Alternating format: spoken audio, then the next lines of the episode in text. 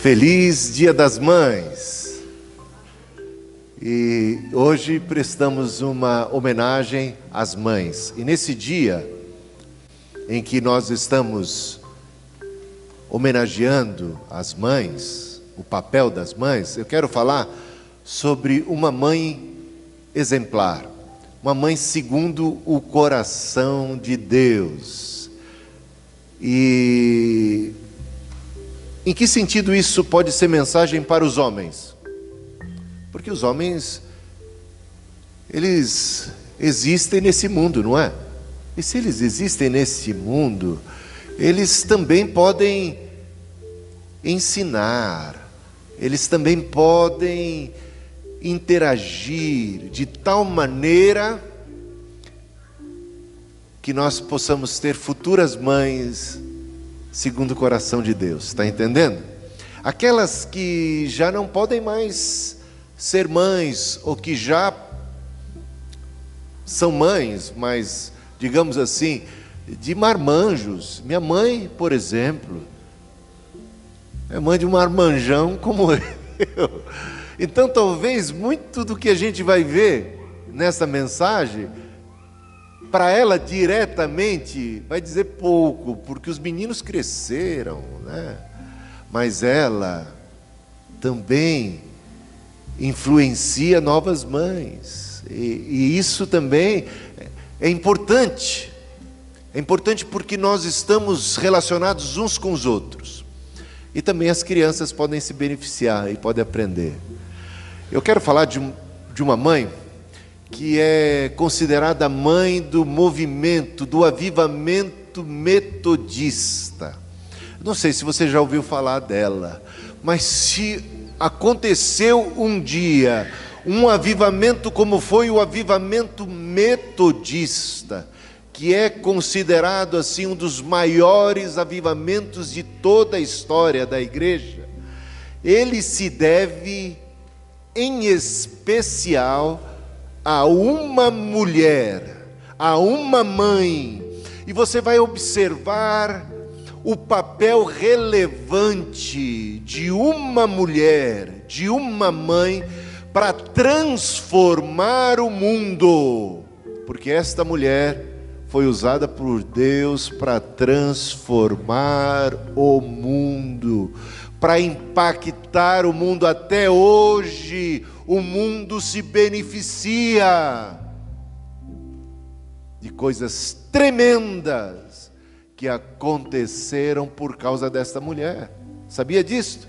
Não despreze o papel de uma mãe, e a gente vai ver como é importante, como é fundamental o papel das mães. Vamos falar de Susana Wesley, uma mãe exemplar. Susana Wesley foi mãe de João Wesley, o pai do metodismo, que junto com seu irmão Carlos Wesley, Carlos Wesley foi um dos maiores compositores de toda a história. Esse homem compôs para lá de sete mil hinos, muitos deles os mais belos. Aliás, o meu hino predileto foi composto por Carlos Wesley. E no final dessa mensagem, eu vou deixar você saber que hino é esse. Porque a gente preparou um vídeo que tem este hino. Os hinos mais lindos da Páscoa, os, lindos, os hinos mais lindos do Natal, foram compostos por este homem. Um homem que foi usado tremendamente, talentosíssimo inteligente, cheio do Espírito Santo, Carlos Wesley, e seu irmão John Wesley, cheio do Espírito Santo, foi o pai do metodismo. Metodismo, para que você possa só entender, foi um movimento que aconteceu lá na Inglaterra, que começou pela Inglaterra, mas que incendiou o mundo. Este homem, João Wesley, ele se levantou contra a escravidão e você sabia que a abolição dos escravos começou a acontecer a partir da Inglaterra e por causa de João Wesley, por causa dos metodistas em especial. Quem conhece de história já ouviu falar de William Wilberforce. William Wilberforce foi nada mais nada menos do que um discípulo, um metodista, discípulo de João Wesley, que aprendeu Wesley a combater um mal milenar como a escravidão. E esse homem, Wesley, já na sua época proibia os metodistas de ter escravos. Sabe uma outra coisa que ele fazia? Descobrindo e sabendo que o açúcar era produzido por causa da cana que era produzida com mão de obra escrava, ele fez o um movimento não vamos comer, não vamos usar açúcar na nossa comida e na nossa bebida. Sabia disto? E William Wilberforce, influenciado, tornou-se um parlamentar inglês e levou para o parlamento uma proposta de lei que acabasse com o tráfico negreiro. Foi motivo de chacota durou mais de 20 anos esta proposta que sempre era rebatida. A última carta de Wesley a Will, a, a, antes de morrer foi a William Wilberforce dizendo para ele não esmorecer, continuar na luta. E sabe o que aconteceu?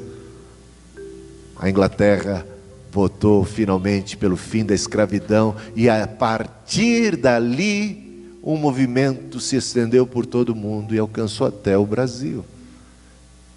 Porque a abolição de escravos neste país não se deu senão por força e influência de países como a Inglaterra.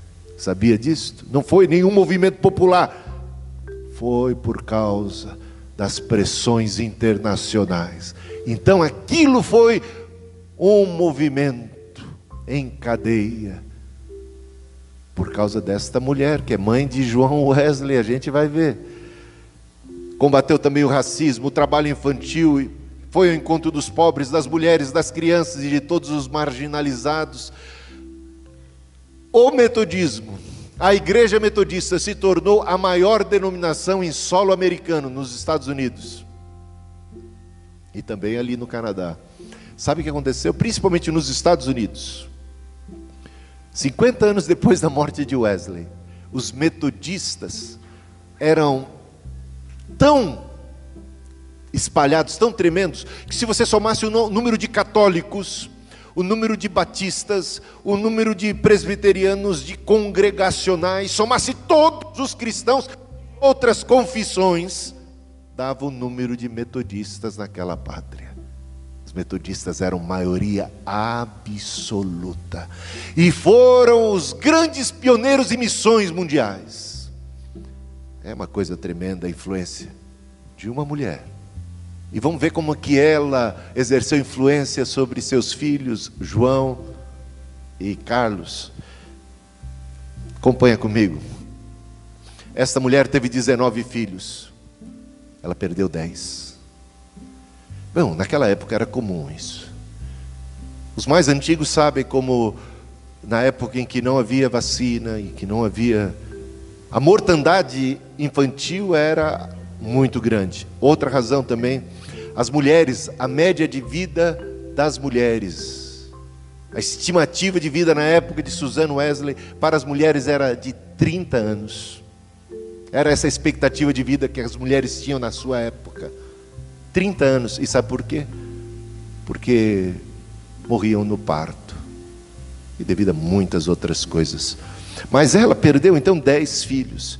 Ela também sofreu privações devido à pobreza e à irresponsabilidade de seu marido. Aí você pensa, ah, não, se João Wesley foi assim, porque ele tinha um pai também que era o cara. Não. Quando a gente estuda bem a história, a gente vê que o pai de João Wesley era um homem instável que por...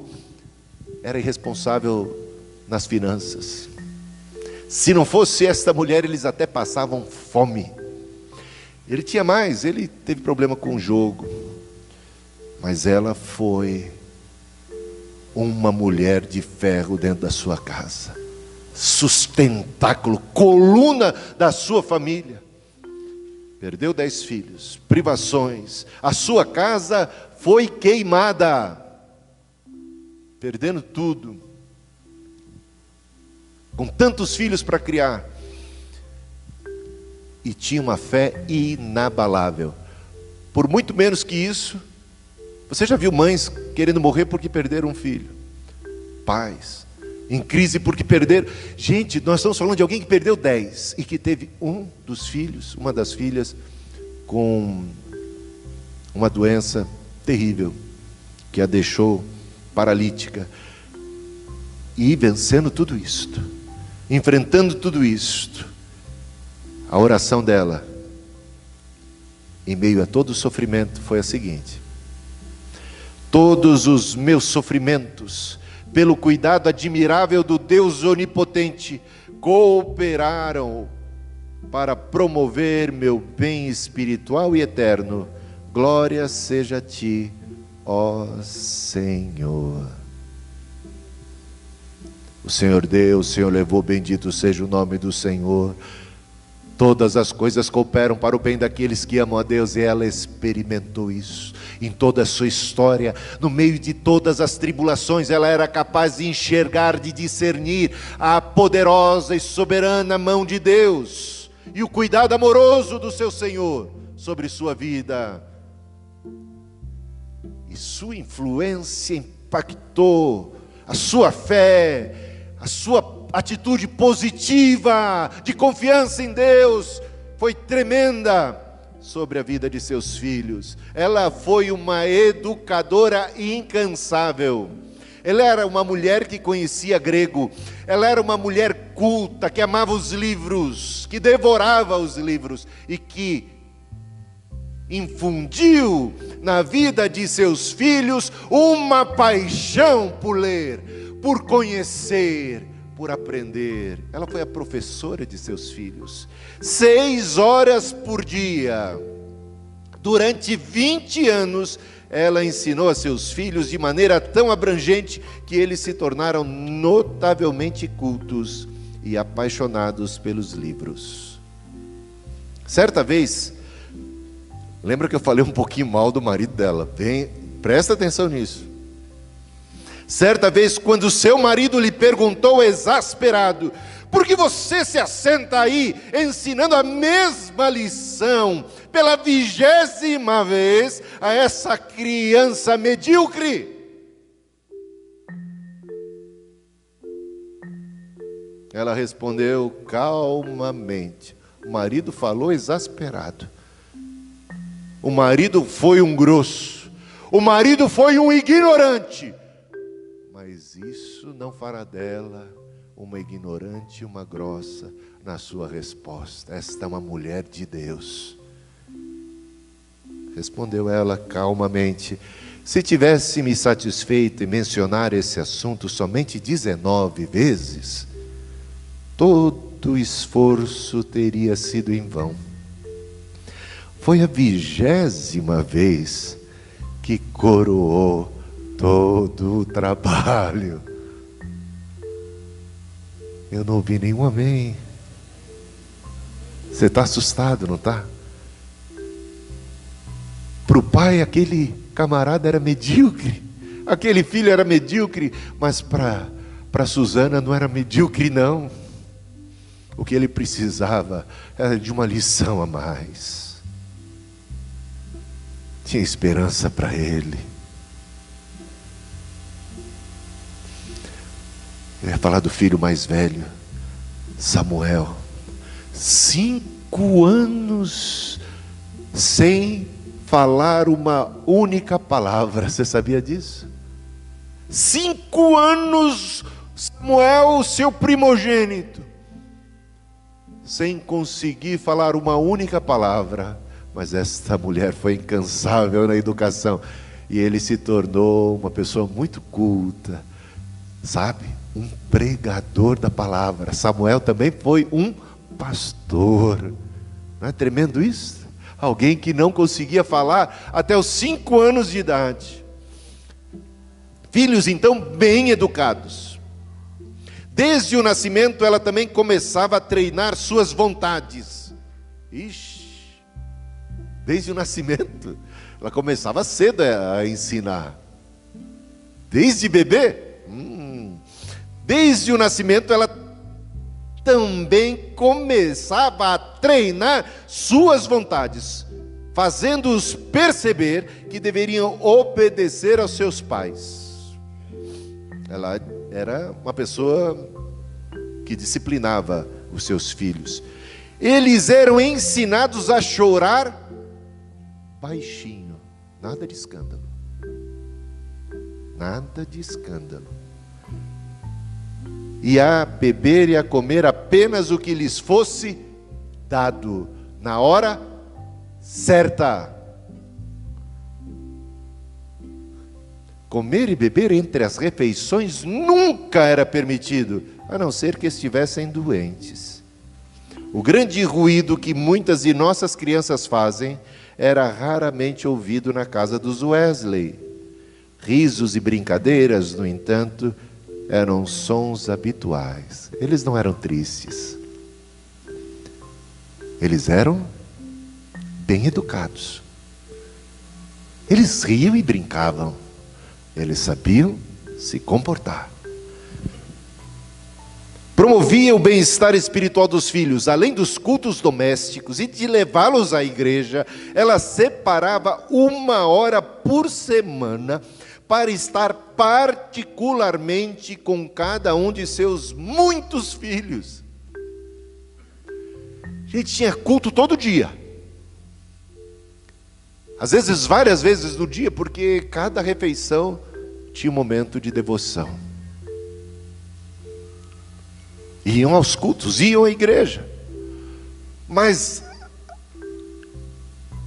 além das seis horas que ela dedicava ao ensino secular e também da formação de caráter, além de culto particular em casa, além dos cultos e da escola dominical e de tudo na igreja, sabe? uma hora por semana era dedicada de conversa pessoal particular com cada um dos filhos. Como é que você está? Abre teu coração, como é que está a tua vida? Ela era uma psicóloga. Ela cuidava da alma. Ela conversava com eles. Ela tinha tempo para tudo isso. Como é que pode tanto tempo assim, né? Bom, ela lhes deu uma apreciação das coisas do Espírito e levou avante esse ensinamento até os seus anos de maturidade. Mesmo já idosa, seu filho João ainda vinha até a sua devota mãe para pedir conselhos. Ele, João, que era líder de um movimento mundial que abarcava diversos países do mundo, milhões de pessoas debaixo da sua autoridade e liderança, e ele vinha ainda pedir conselhos para ela, porque sabia que era de lá que veio a graça, a sabedoria, a instrução. Grande referência, grande coluna do metodismo, esta mulher. Frequentemente orava. Temos duas orações dela aqui destacadas. Dá-me graça, ó Senhor, para ser uma cristã verdadeira. E a outra, ajuda-me, Senhor, a lembrar que religião não é estar confinada à igreja ou a um cômodo, nem me exercitar somente em oração e meditação, mas é estar sempre na tua presença. Essa mulher praticou a presença de Deus na sua vida, ela viveu a presença de Deus na sua vida. E eu termino com alguns conselhos de Susana Wesley para as mães. Exatamente, ela escreveu isso para as mães. Vamos ver quais são esses conselhos? Já, isso aí é de 1700 e alguma coisa. Será que é relevante para nós? Será que tem alguma coisa que seja útil para nós? Olha o primeiro conselho que ela dá. Não permita que as crianças comam entre as refeições. Ela acha isso um absurdo. A criança precisa ser disciplinada não pode agir e fazer como ela bem entende. Ela tem que ser enquadrada.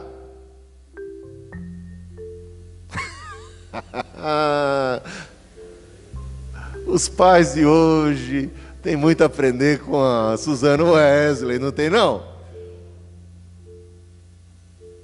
Ah, dobrar suas vontades.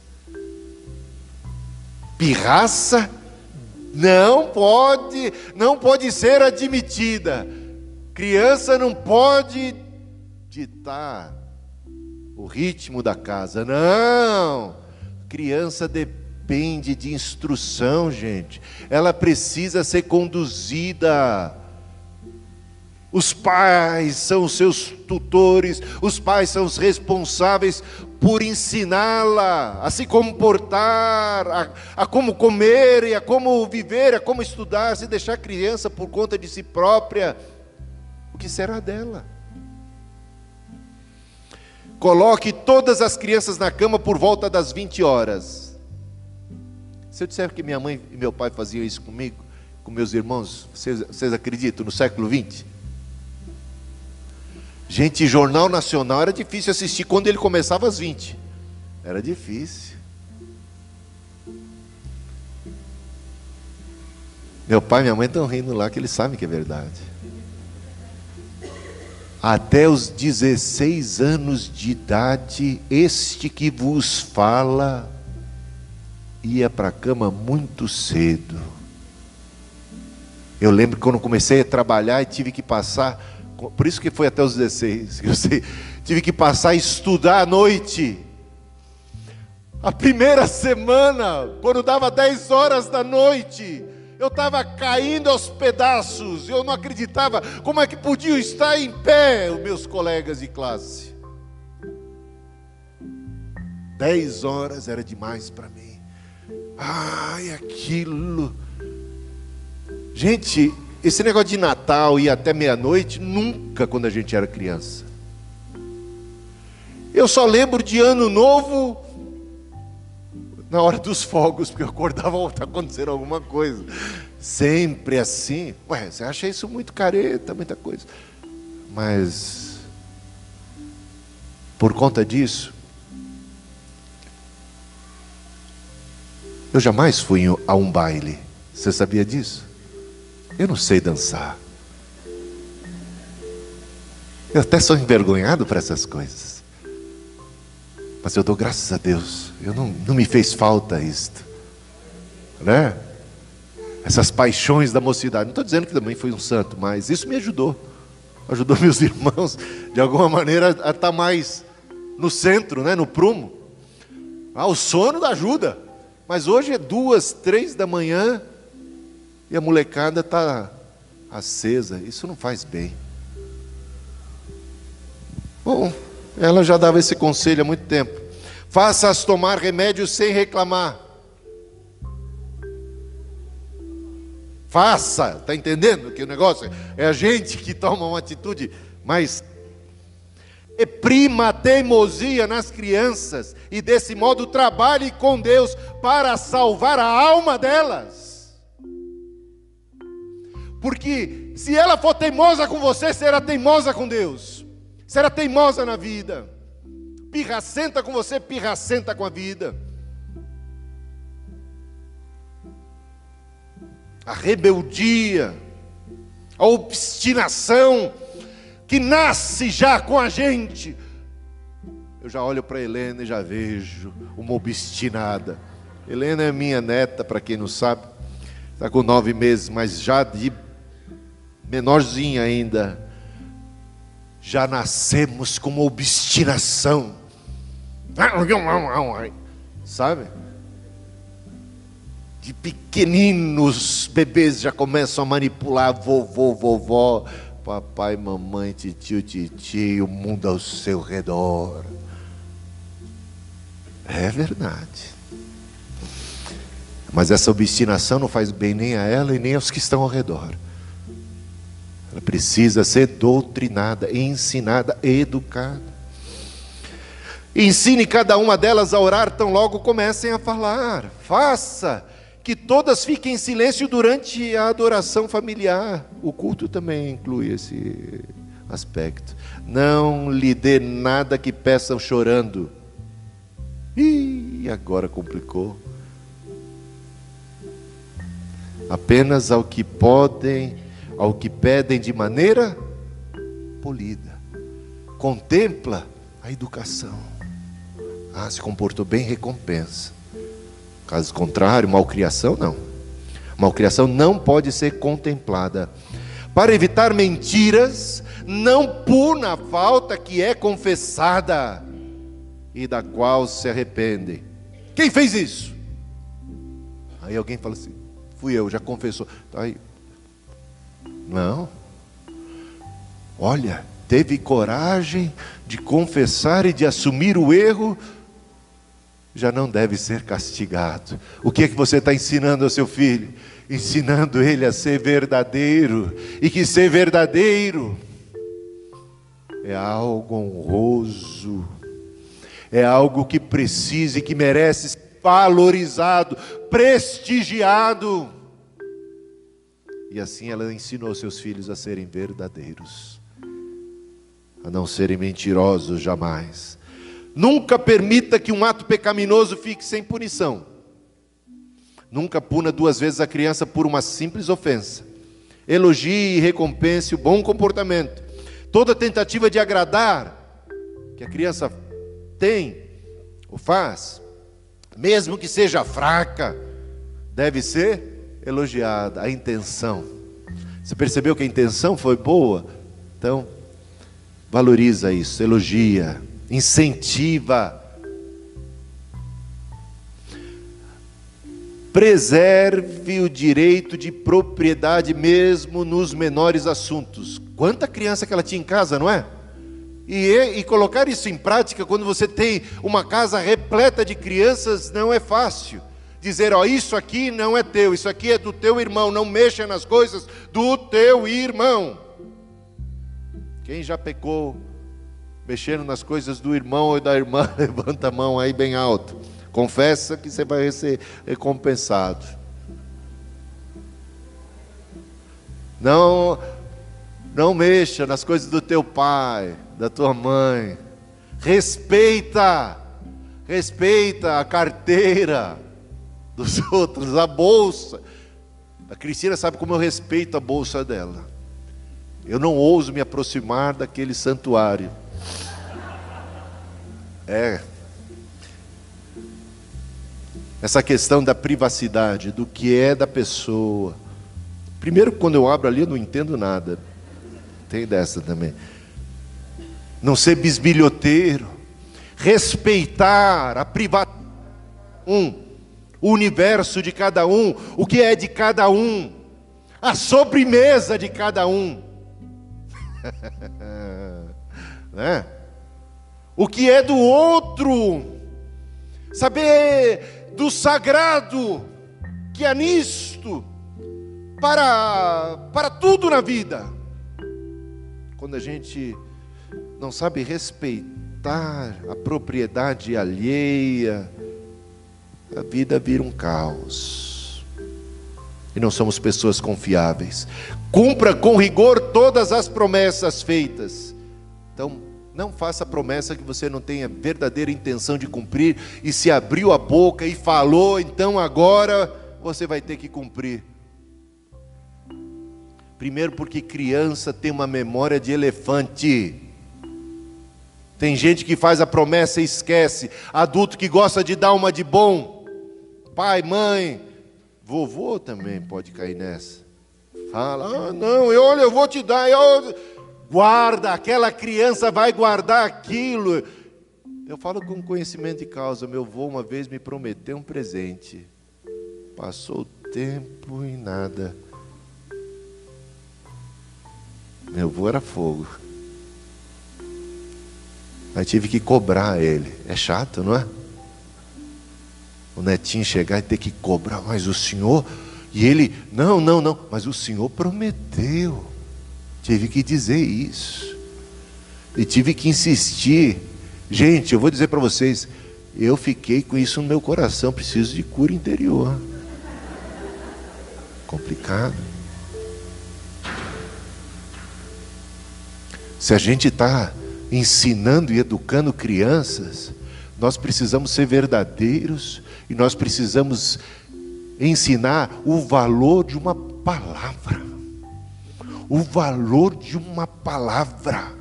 Precisamos ser pessoas íntegras, que honram a palavra, porque assim ela vai aprender o valor de um fio de bigode, coisa que está em desuso nos dias de hoje. Cumpra com rigor, então, todas as promessas feitas. Não exija que uma criança trabalhe antes que saiba ler. Você acha isso bobagem? Naquela época, o que era mais comum era o trabalho infantil. Wesley combateu o trabalho infantil incansavelmente. Existe hoje trabalho escravo e trabalho infantil. Pais que não valorizam os estudos. E aqui já tem uma norma que pode ser até amplificada para os dias de hoje. Que os filhos não devem ser instrumentos de ganho, que eles têm que ter tempo para o seu estudo, para a sua formação. Não podem ser explorados como acontece nos dias de hoje em muitos lugares. Não exija que uma criança então trabalhe antes que saiba ler. Ensine as crianças a temerem a vara isso aqui, coisa ultrapassada, né? A vara. Nos dias de hoje da cadeia.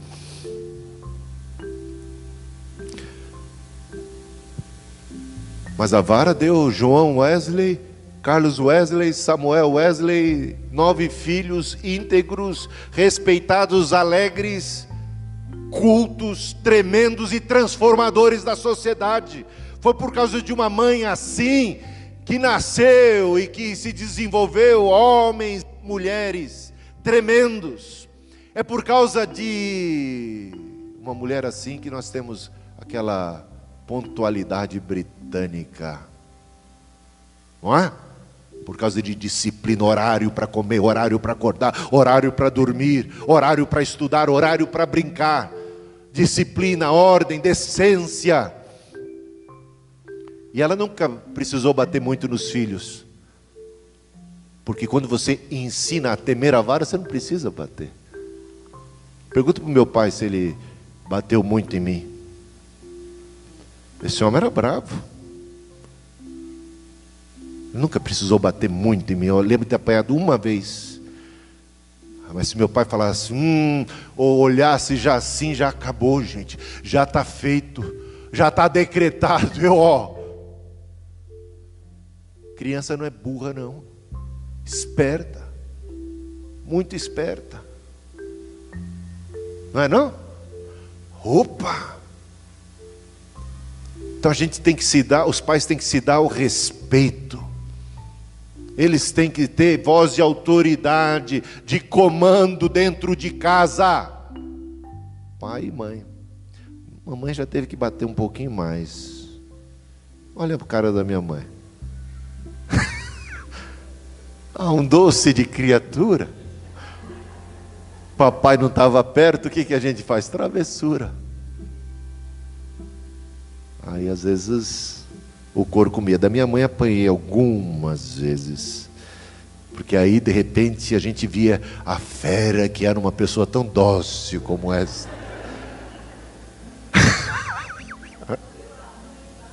é, mas está entendendo? Eu apanhei. Mas eu tenho tanto amor, tanto carinho por eles. Não é? Eu compreendo tanto. E ainda bati nos meus filhos. Ai, ai, ai. Às vezes, de maneira errada. Com raiva.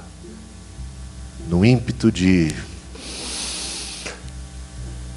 fúria ah, já pedi perdão para eles e continuo pedindo. Mas mesmo assim estão todos aí, não estão? Não morreram. Sobreviveram. E perdoaram o papai e a mamãe. Porque ser pai, ser mãe, não é tarefa fácil.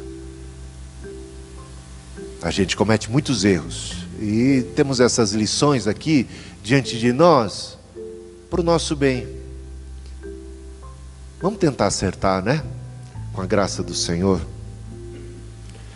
E aqui eu termino então com esta carta que ela enviou para seu filho mais velho, Samuel.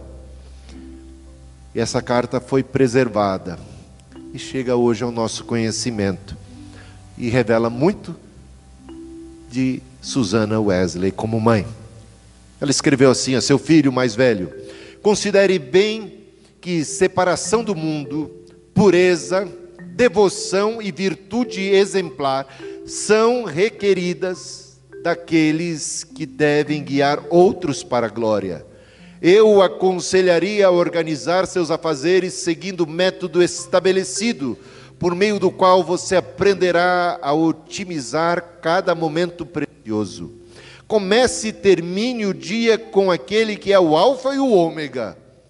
E se realmente experimentar o que é amar a Deus, você remirá todo o tempo que puder para o seu serviço mais imediato. Empenhe-se em agir sobre esse princípio e não viva como o resto da humanidade, que passa pelo mundo como palha sobre um rio, que são levados pela correnteza ou dirigidas pelo vento. Receba uma impressão em sua mente, tão profunda quanto possível da sua constante presença do Deus grande e santo. Ele está ao redor de nossos leitos e de nossas trajetórias e observa todos os nossos caminhos. Sempre que você for tentado a cometer qualquer pecado, ou se omitir de algum dever, pare e pergunte a si mesmo: o que estou eu por fazer? Deus me vê. Amém. Quero, com isso, convidar você a prestar atenção numa canção daquele filho de Suzanne Wesley chamado Carlos Wesley. Compôs hinos tão tremendos. Dentre eles, este que é o meu preferido. Ele está em inglês, mas você vai ouvir a melodia. Quem sabe inglês vai poder apreciar a mensagem, mas é de uma profundidade, revela um coração, um conhecimento de Deus, glorifica a salvação que temos em Cristo Jesus de uma maneira magistral. Não é considerado apenas por mim como um dos do, o hino preferido, mas muita gente, muita gente tem esse hino como seu predileto. E eu quero que você ouça, e ao ouvir você se lembre de Suzano Wesley. E olha o fruto desta mãe. Ouçamos.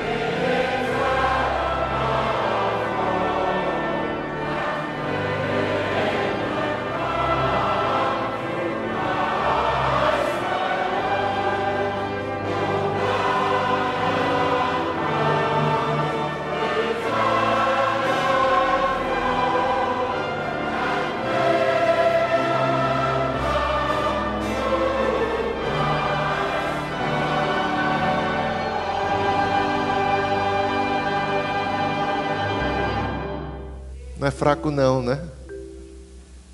Não é fraco, não. Amém. Amém. Curve a sua cabeça, oremos ao Senhor.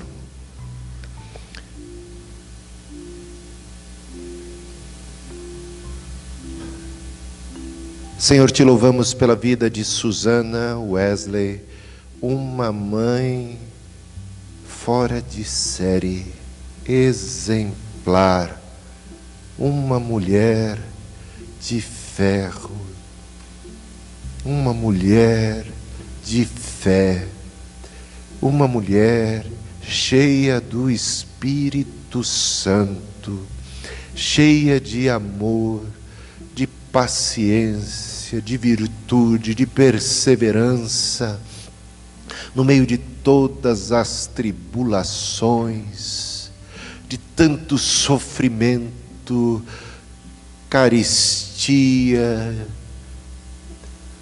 luto, enfermidades, calamidades, e se manteve cheia de esperança, conservou uma fé viva, combateu o bom combate, guardou a fé, e hoje na tua santa presença se encontra coroada, coroada com a coroa da vida em Cristo Jesus.